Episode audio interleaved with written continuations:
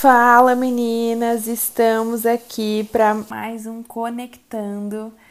Eu, Gabi Tolentino, estou muito feliz de estar aqui falando com vocês mais uma vez. E esse, eu espero que esses devocionais tenha, estejam edificando a sua vida, a sua casa, esteja que o Espírito Santo esteja falando com você, assim como ele está falando comigo e com a Mar todos os dias. E hoje eu quero falar um pouquinho com você sobre organização. É, parece um tema muito natural, né? Não parece um tema de devocional. E eu confesso que para mim também é um pouco estranho. Mas hoje que eu tô gravando aqui com vocês, o dia todo, o Espírito Santo falou muito comigo sobre organização. E quando eu olho para minha vida, eu, Gabriela, sou uma pessoa que ah, aparentemente consigo me organizar bem, assim, tanto com meus horários, consigo me organizar bem é, na minha casa, tudo que eu pego assim, eu gosto de ter muito um lugar das coisas, sabe? Eu gosto que as coisas tenham um lugar para ser guardado, porque em algum momento que eu tiver muito bagunçada, eu sei exatamente onde guardar aquilo, sabe? E na nossa rotina também às vezes é assim, né? A gente se a gente tem aquela rotina, a gente sabe como organizá-la da melhor forma. O que acontece muitas vezes, pelo menos comigo, Gabi, é que eu, na minha rotina, por exemplo, eu não tenho uma rotina, então muitas vezes aquilo vira uma bagunça e eu olho às vezes para minha agenda, quem convive comigo sabe, o quanto eu olho para minha agenda e fico desesperada do tipo, meu Deus, o que, que eu vou fazer aqui agora? pois é. É, mas nesses últimos tempos, o Espírito Santo tem me lembrado de uma história, e é base do nosso devocional de hoje, que está lá em 2 Reis 20. Eu não vou ler o capítulo aqui inteiro, porque é realmente o capítulo todo, mas se você tiver um tempo para meditar nessa história, eu te convido a meditar. Mas o que acontece? Tinha um rei na época é, que cham se chamava Ezequias, um rei de Israel. E naquele tempo, é, Ezequias, ele era um bom rei, ele fazia coisas boas aos olhos de Deus. Mas chegou um tempo que o profeta Isaías chegou nele e falou: Olha, é, você vai morrer, então coloca sua casa em ordem, você não vai se recuperar. E essa é uma notícia assim, imagina hoje você, alguém chegando em você e falar: Ó, oh, você vai morrer, arruma tudo que você tem, arruma suas finanças, arruma sua casa, arruma tudo, arruma seu tempo, arruma seu trabalho, enfim, arruma tudo, porque você vai morrer. E eu te pergunto, a mesma pergunta que eu me fiz é: será que tem como alguém continuar aquilo que a gente está fazendo hoje pela nossa organização? É, se hoje os nossos dias estivessem contados, será que alguém conseguiria continuar aquilo que, é, que a gente está fazendo? E quando Ezequias recebe essa palavra, a primeira coisa é que ele chora, ele se entrega e ele fala para Jesus, né? Senhor, lembra-te como eu tenho te servido com fidelidade, com devoção sincera, eu tenho feito tudo que o Senhor aprova. E ele chora, ele chora muito por aquela notícia. Então, ele não recebe uma notícia de que ele vai morrer só por ele ser uma pessoa boa. Não, porque aqui fala, né, que ele fazia tudo que o Senhor aprovava. E aí depois dessa oração, o Espírito Santo, é, Deus, ele, o Senhor volta e fala de novo com Isaías e fala, ó, eu vou acrescentar 15 anos na vida dele. Eu livrarei ele de outras, de, de todas as cidades, né, que tentam é, lutar contra ele, acabar com, a, com Israel mas ele fala: Eu vou defender o reinado de Ezequias, eu vou defender o meu povo. Mas uma coisa assim que eu quero é, focar nesse devocional, nesse tempo aqui com vocês, é sobre organizar a nossa casa, sabe? Muitas vezes, é, no nosso tempo, a gente olha para o nosso tempo muitas vezes e a gente acha que não tem tempo para fazer muitas coisas.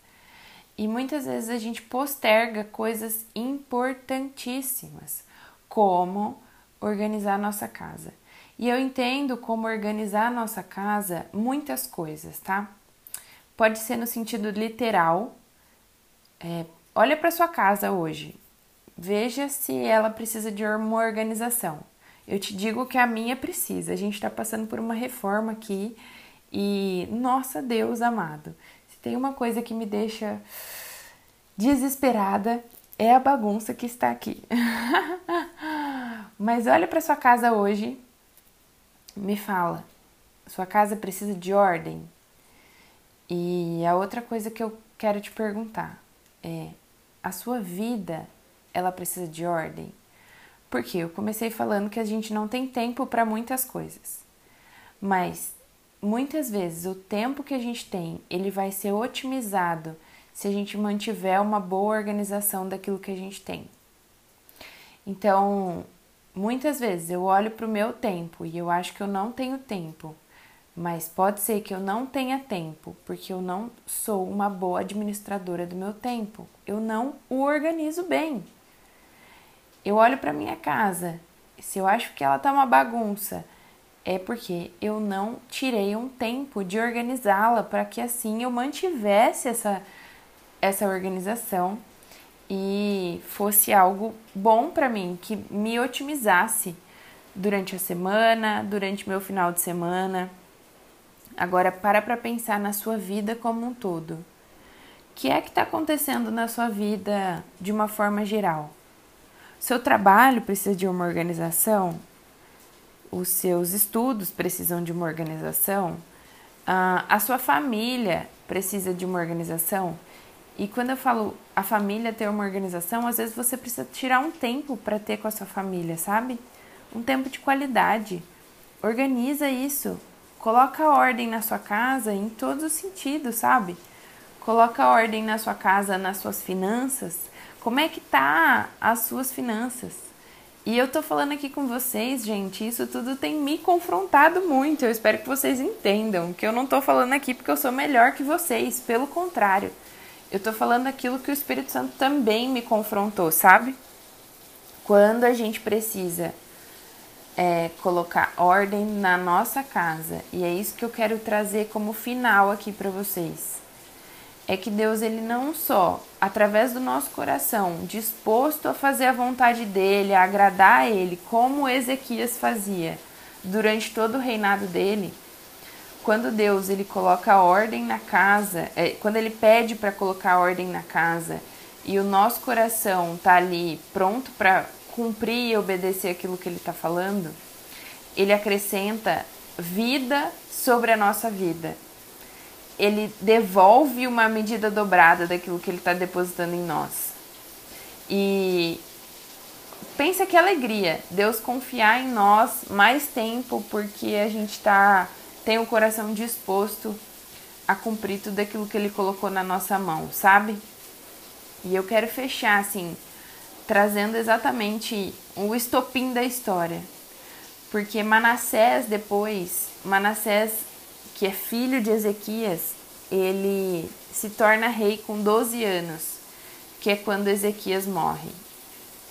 E para para pensar que Deus ele acrescentou 15 anos na vida de Ezequias e Manassés foi se tornou rei com 12 anos. Então, isso quer dizer que Manassés nasceu durante o tempo é, a mais de Ezequias. Então, Deus ele pode trazer ainda um legado durante a nossa obediência, durante o nosso coração entregue a Ele, sabe? O tempo que Deus nos dá o tempo que Deus redime da nossa vida ou o tempo que Ele nos acrescenta pode ser o tempo que Ele está gerando um legado em nós. E, claro, Manassés depois não faz da melhor forma, a gente não vê um cumprimento de legado assim, porque Manassés foi totalmente diferente de Ezequias e isso é tema para outra história.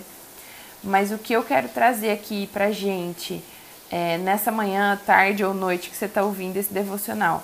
É exatamente que a gente pare e pense que os, o tempo que Deus nos devolve, ou que Ele nos dá a mais por obediência, é exatamente o tempo que gera um legado na nossa vida e na nossa história, no nosso propósito.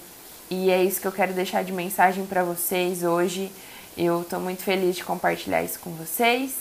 Que Deus te abençoe, te dê um ótimo dia. E é isso. Um beijo.